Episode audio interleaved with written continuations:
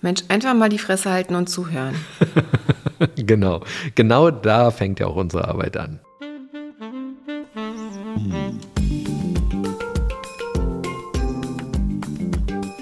Herzlich willkommen zu unserem Podcast Die Therapeutin Und der Coach mit Sabine Werner-Kopsch und Hajo Werner. Ein Ausschnitt aus unseren Küchengesprächen.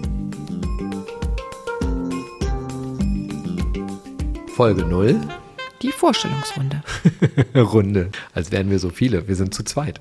Genau, aber alles startet mit der Vorstellungsrunde. Ja, genau. Wenn Therapeuten und Coaches sich treffen, dann gibt es erstmal einen Stuhlkreis. Genau. Aber auf den verzichten wir heute. Zum Glück. ja, dann stell dich doch mal vor. Also, ich bin Kinder- und Jugendlichenpsychotherapeutin, Psychologin und arbeite mit Kindern und Jugendlichen, aber auch mit Eltern, Lehrern und jeglichem Personal zusammen, die was mit Kindern und Jugendlichen zu tun haben. Warum bist du denn Therapeutin geworden? Ich habe immer schon sehr viel Interesse an anderen Menschen gehabt, fand äh, andere Geschichten toll und habe natürlich auch äh, das Gefühl, dass man mit vielen Kleinigkeiten schon sehr viel bewegen kann und ähm, helfen kann. Und du bist mit deinem Abitur direkt Therapeutin gewesen oder musstest du das lernen? Das musste ich studieren. Ich musste erstmal Psychologie studieren. Dann muss man noch eine langjährige Ausbildung machen zum Therapeuten, muss in die Klinik gehen, muss in unterschiedliche Praxen gehen, eine Menge ähm, Erfahrungen sammeln, unter Supervision äh, Fälle behandeln und dann ist man erst Therapeut. Also es ist ein sehr, sehr langer Weg, der sich aber auf jeden Fall lohnt. Sehr, sehr lange. Ähm, was heißt das? So circa zehn Jahre, würde ich sagen. Circa zehn Jahre. Mhm. Ja, das ist ja spannend. Und du hast nichts vorher gemacht, was irgendwie anders war, sondern du bist nach dem Abitur zur Hochschule gegangen, hast Psychologie studiert oder hast du noch was anderes gemacht? Genau. Ich bin also. direkt nach dem Abitur, habe ich Psychologie studiert und dann ging es los. Wie bist du denn Coach geworden? Also ich habe ganz anders angefangen. Ich habe erst einmal eine Ausbildung gemacht. Ich bin nämlich gelernter Bäcker. Bäckergeselle. Das ist auch sehr zu empfehlen, weil man lernt in jungen Jahren den Zugang zu Lebensmitteln und so etwas, was mich sehr, sehr bereichert hat in meinem ganzen Leben. Gleichzeitig wusste ich, was ich nicht mein ganzes Leben lang machen möchte und habe beschlossen zu studieren und war dann auf dem weiteren Weg erst einmal in einem Ingenieurstudiengang bis zum Vordiplom. Damals gab es noch Diplome. Danach bin ich direkt weitergegangen zur Hochschule und habe BWL gelernt, tatsächlich, obwohl meine ursprüngliche Intention war, Psychologie zu studieren. Aber irgendwie hatte sich das nicht ergeben. Schade eigentlich. Ja, schade eigentlich. Mhm. Irgendwie aber auch nicht, weil dadurch habe ich viele andere Sachen gelernt, ähm, habe parallel zu meinem Studium schon angefangen zu arbeiten, war in einer Agentur in der Geschäftsleitung für Strategie und Finanzen und habe sehr, sehr viel über Zahlen und über Menschen gelernt. Danach habe ich ein eigenes Unternehmen gegründet mit einem Geschäftspartner zusammen, das wir international aufgezogen haben und sehr, sehr weit mitgekommen sind. Damals in dem New Media Hype um die Jahrtausendwende. Und danach habe ich mich entschieden, mich nur noch auf die zwischenmenschlichen Themen zu konzentrieren. Habe mich weitergebildet über mehr als 15 Jahre, habe in der Zeit vor allem Unternehmen beraten, Interimsmanagement-Mandate angenommen, viele Dinge getan, um dann im Folgenden, als ich dann meine Coaching-Ausbildung und meine schamanische Ausbildung gemacht hatte, zu beschließen, nur noch als Coach tätig zu sein. Das war dann aber schon 2014. Wow, das ist ja auch ein langer Weg. Sehr lange, also über zehn Jahre. Also eine Ausbildung zum Coach kann man in wenigen Monaten machen oder man kann das über sehr, sehr viele Jahre ausdehnen. Ja, aber das lebt auch von der ganzen Erfahrung, die dann damit reinspielt. Ne? In der Art und Weise, wie ich es mache und auch machen möchte, ähm, geht es gar nicht anders, als ganz, ganz viel über Menschen und dem zu wissen, was in Menschen vorgeht und gleichzeitig mit viel Erfahrung am Start zu sein. Ja, so geht es mir tatsächlich auch, weil ähm, viele Sachen, die man theoretisch lernt, könnte man zwar anwenden, aber wenn man die selber im Leben schon erlebt hat oder schon durch bestimmte Phasen gegangen ist, in denen man dann quasi andere Menschen berät, ist das irgendwie immer noch was ganz anderes. Man kann sich ganz anders reinfühlen.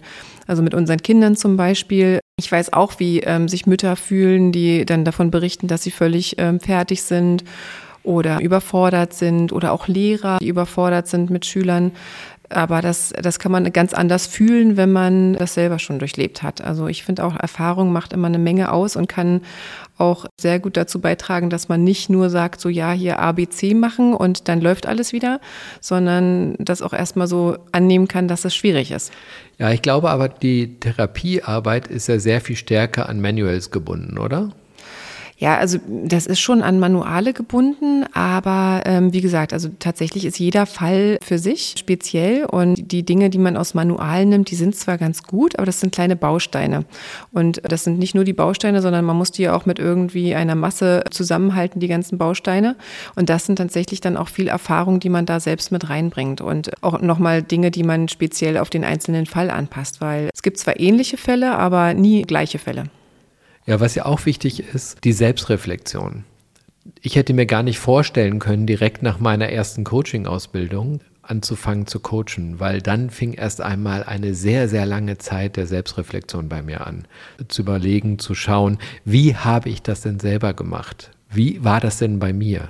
Ich meine, ich bin ja mit dir jetzt nicht zum ersten Mal verheiratet, sondern du bist meine zweite Ehefrau in meinem Leben. Und das alleine ist ja schon eine Menge Erfahrung. Dann habe ich Kinder mit in die Ehe gebracht, du hast Kinder mit in die Ehe gebracht, wir haben noch welche zusammen. Das heißt, wir haben sehr, sehr viele Erfahrungen, die wir parallel gesammelt haben und dann noch miteinander.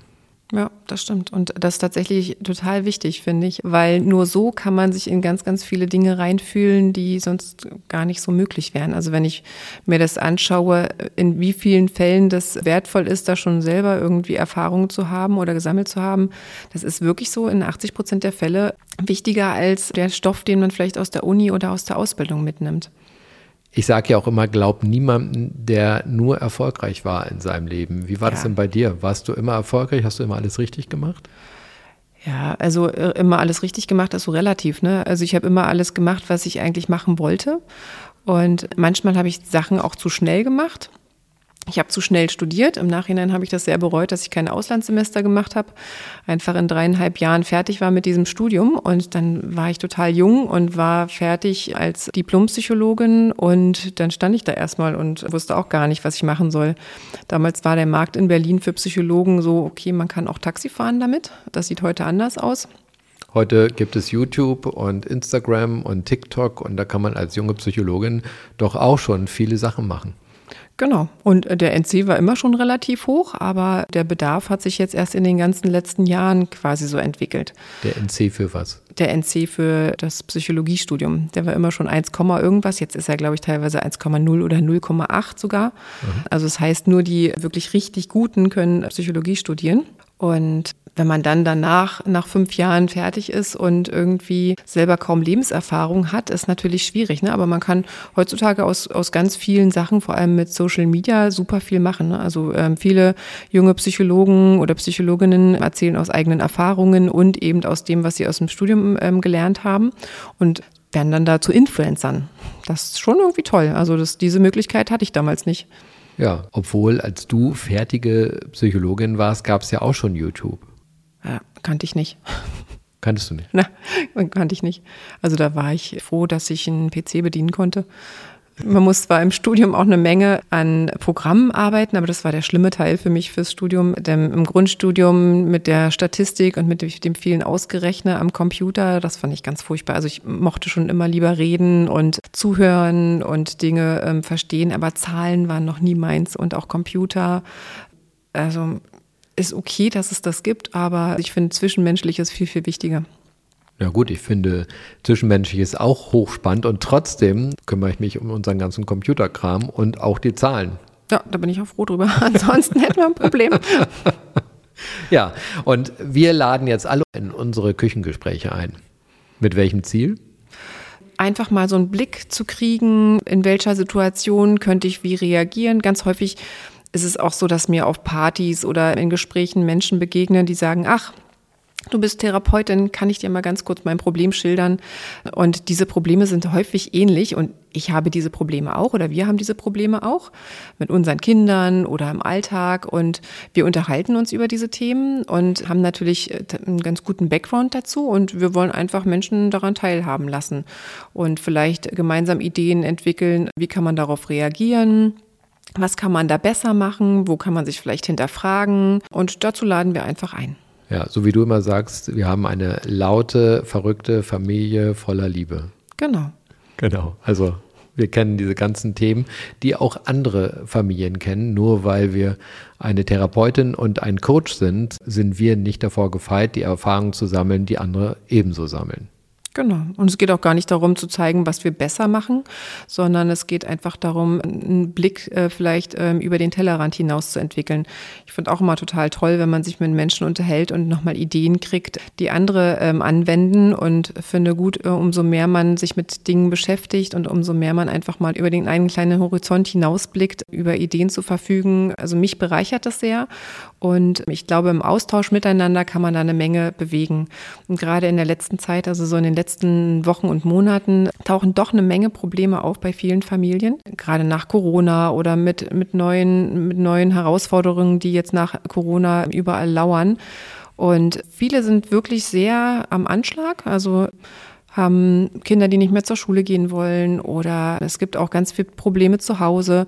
Und es gibt dazu keine Ratgeber. Ne? Man kann da zwar losgehen und gucken, ob man irgendwelche Ratgeber dazu findet, aber dazu gibt es nicht viel zu lesen. Und wie gesagt, in, in einen gemeinsamen Austausch zu gehen und zu gucken, was können wir denn gemeinsam probieren und woran kann man denn profitieren, ähm, das finde ich eine tolle Idee und wir wollen das gerne mal ausprobieren.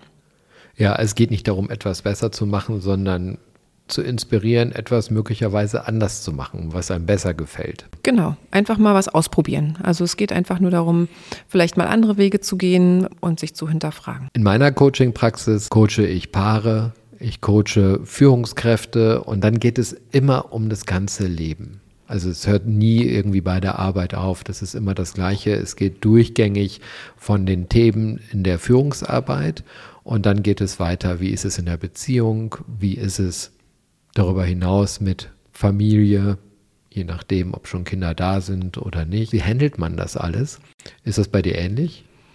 Ja, das ist tatsächlich ähnlich. Bei mir kommen auch die Leute alle mit natürlich dem vordergründigen Problem. Es gibt ein Symptom XY oder eine Störung. Die meisten haben sich ja schon vordiagnostiziert äh, mit Google. Dazu kommen wir vielleicht später in einer anderen ähm, genau, Folge. Genau, genau. Aber es gibt natürlich auch die, die einfach sagen, wir brauchen Hilfe. Aber äh, es wird immer mit einer Sache gekommen und da, dann eröffnet sich eine riesige Tür dahinter mit einem noch viel, viel größeren Feld und da taucht man dann ein. Deswegen gehen Therapien ja auch so lange. Also du hast ja in deiner Coaching-Praxis auch über längere Zeiträume mit Menschen zu tun. Und genauso ist es bei mir auch. Ich ähm, behandle Kinder, Jugendliche und auch Eltern meistens über Jahre. Das ist so, dass man fängt mit einer Sache an und hangelt sich dann irgendwie so langsam durch das ganze Leben. Und das betrifft tatsächlich alle Bereiche. Ne? Also das sind so die Basics wie Schlaf und Essen. Und es geht um Bindungen, um Beziehungen. Es geht um, wie kriege ich meinen Alltag hin? Wie ist mein Schlaf-Wach-Rhythmus? Welche Rolle spielt Social Media? Was, wie, welche Rolle spielen meine Werte? Das spielt alles eine Rolle. Und äh, wenn man da eintaucht, tief eintaucht in das Leben eines anderen, dann kommt man von einer Baustelle zur nächsten. Ja, bei mir ist es nicht immer so, dass die Coachingarbeit über Jahre begleitend ist. Es ist bei einigen meiner Coaches so. Einige habe ich jetzt schon, ich muss mal überlegen, aber sieben Jahre ist, glaube ich, der längste äh, Coach mit mir unterwegs oder ich mit ihm. Und ansonsten gibt es aber auch immer wieder Coaches, die für eine Entscheidungsfindung zu mir kommen. Ja, die kommen zu mir und sagen, ey, ich stehe hier gerade an einer Weggabelung und ich weiß nicht, welche Richtung ich nehmen soll. Und dann coache ich die. Und manchmal ist es schon in ein paar Stunden getan. Und dann sind die glücklich und da freue ich mich. Ja, super. Ja. Und dann gibt es wieder Coaches, mit denen bin ich über Jahre unterwegs und die werden dann irgendwie auch Teil meines Lebens. Das finde ich auch super, wenn ich jetzt an Coaches denke, die Anfang 20 sind, zu mir kommen. So etwas hätte ich mir früher auch gewünscht, jemanden zu haben an meiner Seite mit Anfang 20, der oder die mir meine Ideen reflektiert. Damals war das irgendwie noch nicht so vorhanden wie heute. Und das finde ich extrem schade für mein Leben. Ich hätte das gerne gehabt damals. Ja, damals war das auch ein totales No-Go. Also zum Therapeuten zu gehen, ich glaube, das war total, total fürchterlich. In in dem Haus, in dem ich früher gewohnt habe, gab es eine Wohnung, die als therapeutische Praxis diente. Und es war, war total komisch, daran vorbeizugehen. Haben alle so, jeder wohnt ein Therapeut oder da arbeitet ein Therapeut. Das ist sowas, das war damals noch so wahnsinnig schambesetzt. Mittlerweile ist es ja schon fast cool, einen Therapeuten oder einen Coach zu haben. Du bist ja auch sowas wie ein Mentor quasi für, die, für deine Coaches. Aber das, das hat sich auch entwickelt. Ich glaube, das ist so ein bisschen aus Amerika rübergeschwappt. In Amerika ist es schon viel länger so, dass es auch so ein bisschen Lifestyle ist und eine gewisse Lebensqualität ist, wenn, wenn man Menschen hat, die zwar die man in seinem Leben hat, die aber neutral sind. Das ist ja der, der total riesengroße Vorteil, den wir haben. Ne? Wir sind nicht die Eltern, wir sind nicht die Freunde, wir sind nicht wertend, sondern wir sind einfach nur ein quasi Mensch, der da ist, der ähm, entlastet, aufnimmt und eben aber auch reflektiert. Genau. Und manchmal ist es so, dass man ja so viele Dinge voneinander weiß und dann gibt es sowas wie einen Freundschaftswunsch. Wie gehst du damit um? Ja, also das richtig Freundschaftswunsch gibt es eigentlich, glaube ich, nicht. Vor allem, ich habe ja meistens Kinder und Jugendliche. Da ist schon so auch die Distanz einfach dadurch da, die siezen mich. Das ist jetzt kein Duzen, sondern es ist schon so, dass, dass ich zwar nahbar bin und ich bin da für die und ich schreibe auch mit denen über SMS Nachrichten, äh, wenn irgendwie mal ein Problem ist oder bin da, wenn irgendwie mal so ein Drama auftaucht, aber ein richtiger Freundschaftswunsch, das ist tatsächlich eher nicht. Also was manchmal ist, dass vielleicht jemand über Instagram versucht, einem zu folgen oder so. Aber das würde ich noch nicht als Freundschaftswunsch sehen. Nee, das ist noch keine Freundschaft. Ja. Social Media Freundschaften sind Verbindungen, keine Freundschaften. Aber Freundschaft, das ist ja auch so ein Thema, das können wir vielleicht auch mal in einer Folge besprechen oder diskutieren in einem weiteren Küchengespräch. Bei mir ist es so, dass diese Nähe schon einen Unterschied macht und es immer wieder eine Übung ist, sich abzugrenzen. Was das bedeutet, vielleicht auch mal in einer späteren Folge, aber abgrenzen spielt eine Rolle, oder? Ja, total. Aber also bei mir ist es eher so ein Abgrenzen gegenüber diesen ganzen Dingen, die in den Leben der Patienten passieren. Also manchmal sind es einfach sehr viele dramatische Dinge, die in einem kleinen Zeitraum passieren und das geht mir dann schon nah. Also da muss ich schon aufpassen, dass ich nicht davon träume oder dass mir das zu nahe geht. Da, das merke ich auch, dass da Abgrenzung eine super große Rolle spielt. Ja, und dann reflektieren wir auch immer, was bei uns so los ist in unserer Arbeit, wo wir uns da befinden. Und wenn irgendwelche Gefühle hochkommen, die wir abends mit nach Hause nehmen, besprechen wir, was bei uns los ist. Genau. Und das ist ja auch Entlastung. Also das ist auch Teil unseres Küchengesprächs, dass ich zum Beispiel nach Hause komme und sage, boah, heute war ein sehr, sehr anstrengender Tag, äh, mir geht's gar nicht gut. Und dann kann ich dir die Sachen erzählen und die entlasten mich total. Und dann kann ich in, entspannt ins Bett gehen. Genau, und mir geht's ja genauso. Ja. Was wollen wir denn noch erzählen über uns? Ja, wir haben insgesamt fünf Kinder. Das ist vielleicht auch noch ganz interessant. Zu unseren Kindern ist zu sagen, dass sie zwischen fünf und 26 Jahre sind. Genau. Und es macht immer wieder Spaß. Ja, sind auch Herausforderungen täglich, aber die haben wir uns ja ausgesucht. Genau. Und was wir uns auch ausgesucht haben, war, dass als unsere jüngsten Kinder kamen, ich mich entschieden habe, dass ich mich um die Kinder kümmere und du gleich wieder in die Praxis gehst. Du warst immer schon zwei Wochen nach der Entbindung wieder in der Praxis. Wie ging es dir eigentlich damit? Das Einzige, was wirklich anstrengend war am Anfang, waren die Nächte. Also dieses, die Nächte haben wir uns ja geteilt und ich bin einfach wahnsinnig müde gewesen am Anfang. Also wenn man so ein paar Nächte gar nicht schläft, das kennt bestimmt jeder, eine Nacht geht mal, aber die nächste wird schon anstrengend und mit kleinen Babys ist es halt sehr, sehr anstrengend, aber das ging ja nicht anders. Ja, wir haben beide weniger geschlafen, deutlich genau, weniger. Genau, wir haben beide nicht viel geschlafen und dann ist man natürlich tagsüber einfach wirklich sehr müde und trinkt sehr viel Kaffee und muss schauen, wie man mit seinen Kräften haushaltet. Das war anstrengend, alles andere fand ich eine tolle Erfahrung. Also es hat dir Spaß gemacht, direkt weiterzuarbeiten und du hattest jetzt nicht das Gefühl von, ähm, ich bin Mami und vermisse meine Kleinen. Nein, ich hatte auch nicht das Gefühl, dass ich eine Rabenmama bin. Ich hatte eigentlich das Gefühl, dass die gut aufgehoben sind, habe mich gefreut, dass die mit dir unterwegs sind. Und du bist ja auch immer gekommen, hast mich besucht mit den Kleinen und also. Ja, nicht immer. Nein, aber schon, schon immer mal und, und äh, schickt mir Fotos und ähm, wir sind ja im Austausch. Also ich hatte immer ein gutes Gefühl und habe das sehr genossen, dass ich das gleich weitermachen konnte. Das ist tatsächlich ja auch im, im therapeutischen Arbeiten sehr, sehr schwer lange auszusetzen, weil viele Viele Menschen brauchen so diese wöchentlichen therapeutischen Termine.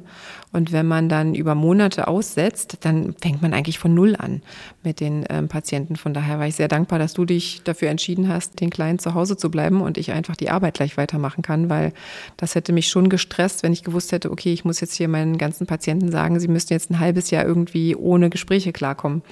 Ja, das war ja einer der beiden Gründe. Also der erste Grund war ja, dass die therapeutische Praxis deutlich schwieriger zu organisieren ist als die Coaching-Praxis, weil es kommen immer wieder Patienten dazu, der Patientenstamm baut sich auf und wenn man den dann abbaut, weil man aussetzt für ein Jahr oder so oder auch zwei Jahre, wie das ja dann häufiger der Fall ist, dann fängt man wieder bei Null an, während ich meine Coaching-Arbeit tatsächlich gut oder besser verteilen konnte, meine Trainings parallel fahren konnte, mal an einem Wochenende, wo dann deine Mutter da war und wir einfach gucken konnten. Außerdem, und das war der zweite Grund für mich, wollte ich das einfach mal wissen, wie das ist. Es ist ja immer so schön, darüber zu reden, was es bedeutet, sich um diese Pflegearbeit zu kümmern und das wirklich zu machen. 24 Stunden am Tag für einen anderen Menschen da zu sein ja, dein eigenes Kind, dich komplett darum zu kümmern, dieses Kind zu versorgen, dass quasi alles am Start ist, dass es diesem kleinen Menschlein gut geht. Und ich habe mir gesagt, ab weit ab von dieser ganzen ähm, Theorie will ich das erfahren. Ich will das spüren. Ich will wissen, wie das ist. Wird es irgendwann den Punkt geben, wo ich sage, ich kann nicht mehr oder nicht? Und deshalb wollte ich das machen. Ja, das finde ich auch total super. Das Einzige, worauf ich neidisch war, war der Mittagsschlaf. Weil man muss sich natürlich ja mit so einem Kind auf den kompletten Babyrhythmus einlassen. Und ein fester Bestandteil sind ja am Anfang zwei Schläfchen, dann ein Mittagsschlaf. Das war der Teil, den ich sehr vermisst habe. Ja, dafür habe ich nachts dann länger gearbeitet. Hm, genau. Ja, schön. Ähm, wer Fragen hat zu uns und wie wir so unterwegs sind, kann die Fragen auch gerne online stellen über unsere Accounts. Wir freuen uns auf ähm, Fragen, auch über Nachfragen, die es gibt, irgendwelche Themen, die man vielleicht uns mal stellen möchte zu diesem Podcast oder Themen, die wir in dem Podcast vielleicht mal behandeln können. Wir haben natürlich unsere eigene Themenliste, aber wir sind auch offen für die Dinge, die auf uns zukommen. Genau, wir freuen uns sehr über Anregungen. Also meldet euch und auf bald. Bis dann.